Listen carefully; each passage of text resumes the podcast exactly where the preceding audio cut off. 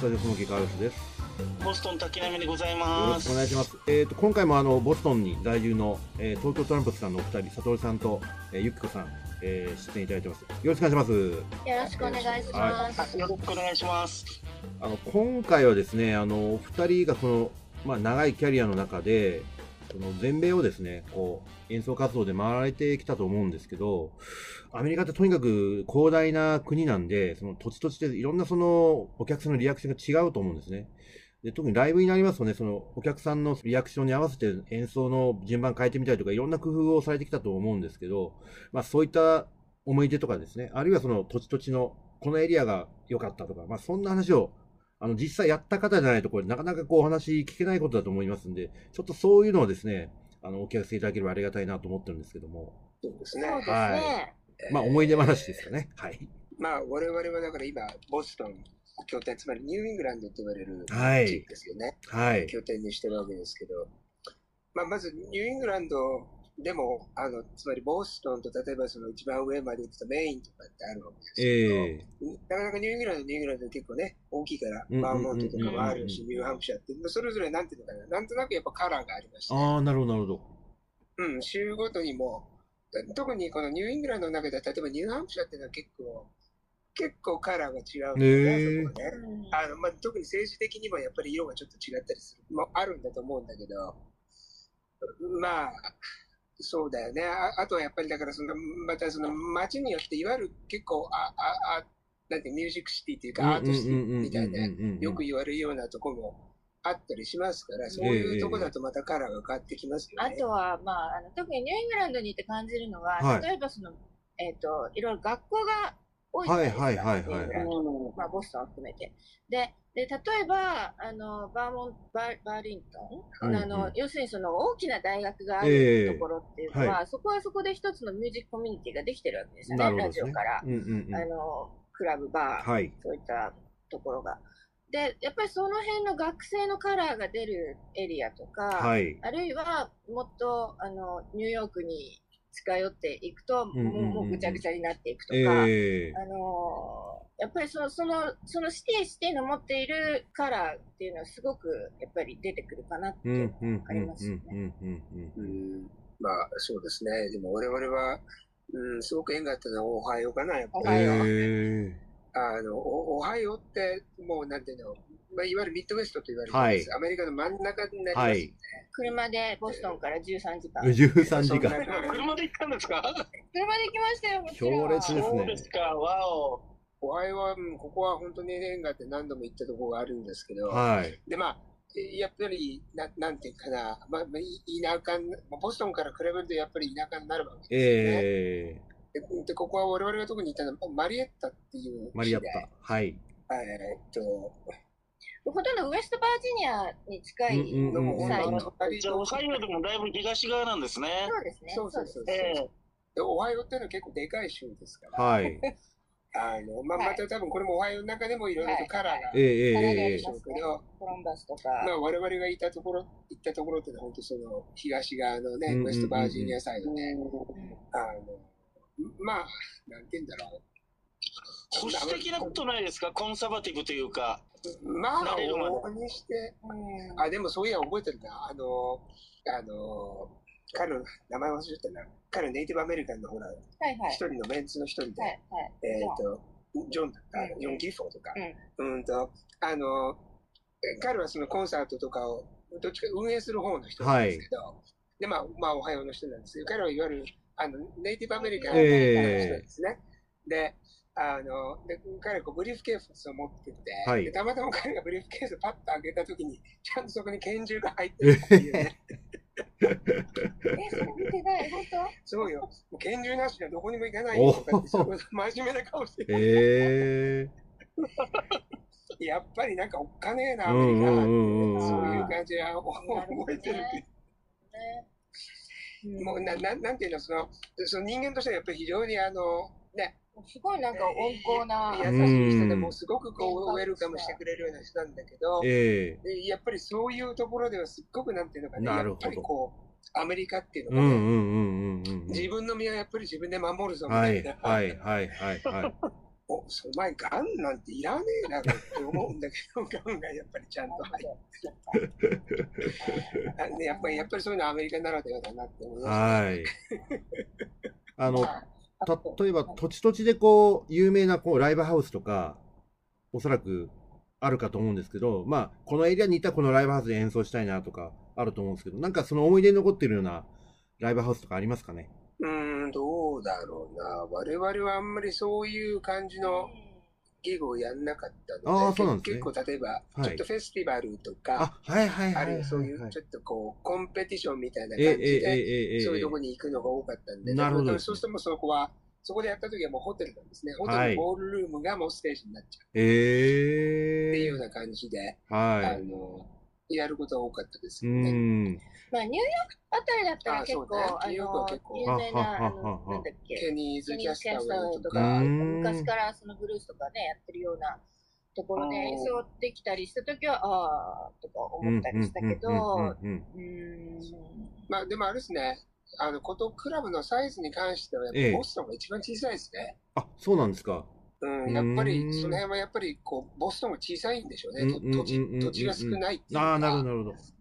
あのーやっぱりと特にそのミッドウェストとか行ったり、えあるいはまあニューオーリンズなんかも我々も演奏したけど、ええいややっぱどこ行ってもクラブのサイズはやっぱ大きいですえよ、ね。はい、はい、はい。ロスもね、大きい。うんロスはでかかった、なんかいろんなところが。まあ実際演奏したところはね、そんな大きなところはないですけど。ええええええうん、それは感じますよね。まあ、な、まあなんか、まあ人々の、な、なんて言うんだろう。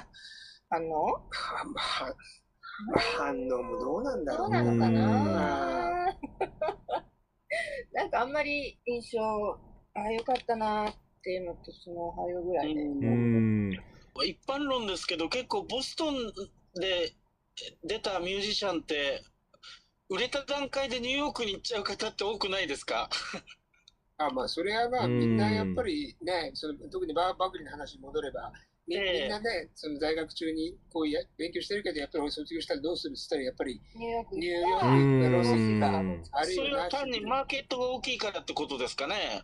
でやっぱりアメリカのいわゆる三大ミュージックシティっていうのは、そのニューヨーク、ロス、それからナッシュビルになるんですよね。はいああ、はいなるほど。いわゆるそれはだからミュージックビジネスがきちんと、あるかっていうことなんですけどうんうんうんうんうんうんだからもうその3つを中心に、それ以外の、まあ、もろもろのところに行くわけですけど、やっぱりボストンってなかなかそういううんミュージックマップには載ってないですよね。なるほど。正直言って。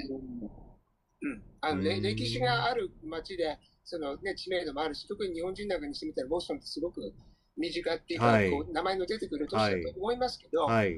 あの、まあ、まあ、クラシックだったら絶対にもっとボストン出てくると思いますけど、こことロックとかいうジャンルでた見たときに、はいボストンっていうのはアメリカのミュージックマップに多分載ってないんじゃないかと思ういますね。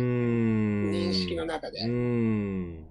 で、やっぱり僕何度もやりました、いろんな人からなんでボストン出ないうんうんうんうんうん。いつまでもボストンなんかにいたってっていうふうに言われることの方が圧倒的に多いです。はい。プロの世界ではうん。うんうんううん。ん。でこれは僕失敗したと思ったんですよ、本当に。これは。え、でも、あの、実際、どういう答えをいつもされてるんですか？そうだねはいって言われて、でも、でも結局、その、実は我々が一番出なかった理由の一番大きなところはビザです。あ、そうなんですか。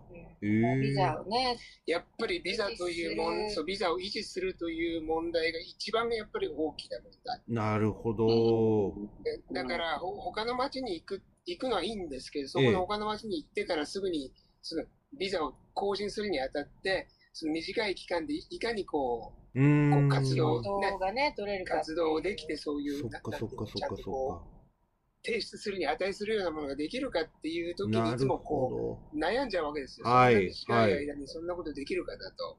それなら今ここにいいたまま、そのままこう、自分のこのレジュメをさらに作っていく方が、はいあ要するに早いわけうんですよね。言ってみたら。だからもうし正直言って、そのビザの問題がなければ、もうとっくにボストン出てます。ああ、そうなんですね。いやー、なんかなそれ、ね。それこそまさに本当に、やっぱり海外にこう在住している方の共通のなんか悩みのような気もしますよね。そうう。ん我々はグリーンカード持ってないので、グリーンカードがあればとっくにボストンいないです。なる本当にほどこれは。うんうんうんうんうんはいうんなるほど。もうやむにやまれずっていう感じですよね、言ってしまえばね。け結構そういうところはありますねそういうとこ。ろはあるちょっね。とうんまあ、ミュージシャンの人はね、みんな悩んでますよね、ビザの件でね。あの、ワークリーでどんなに成績いい人でもビザで悩まない人はいないって言われてますから。うん。あと、例えると、ほら、今、あの、野球選手で一流のメジャーに行く選手はいいけども、結構、独立リーグとかマイナーリーグ目指してくる若い選手たちもビ、やっぱビザの件で悩んでるし、あ、そうなんですあか。の、えー結構、あへの、ー悩んでます。あとは、インディーのプロレスで来る方も、はいはい。あの、日本で大きな団体に所属してるから、それがそのままね、うんうん労働ビザがすぐ出るかっていうと、またゼロから審査し直しですから、あそうなんですか結構大変。ですよね。へえ、そうなんだ。いや、それってなかなか、やっぱり日本にいるとわかんないっすよね、その辺のご苦労っていうのが。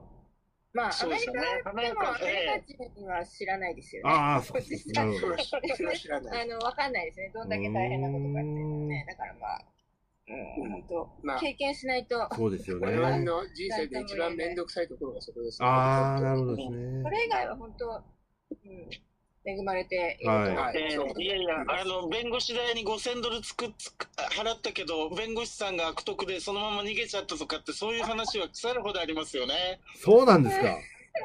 そ、そんなことあるん本ですね。ね。うん。まあまあ、本当にビザの問題は、もうもうもう毎日の問題ですね。なるほど。いや、すげえシビアな現実がやっぱあるっていうのをよく理解できました。い、や、本当になんか、やっぱね、これはやっぱりその場にいる人じゃないとできない話なんで、すごくやっぱり、はい、あの、興味深いなと思いましたね。はい、ありがとうございます。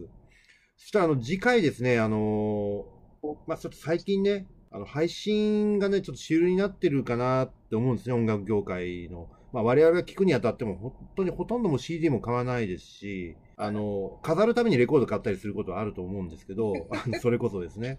で、もうほとんどもうさっきも申し上げましたまあ、Apple Music 等々で、まあ、聞くことが多いんですけども、まあ、そういったその音楽業界の中でこれからこうやってみたいこととか、まあ、訴求してみたい不安とか、まあ、そういった話をちょっとね、あの、次回、聞かせていただければありがたいなと思っておりますので、よろしくお願いいたします。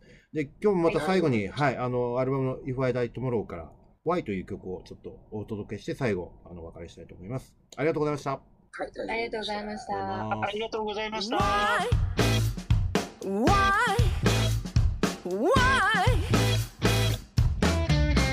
I find a sparrow with a broken wing. I try to rescue her. I did everything.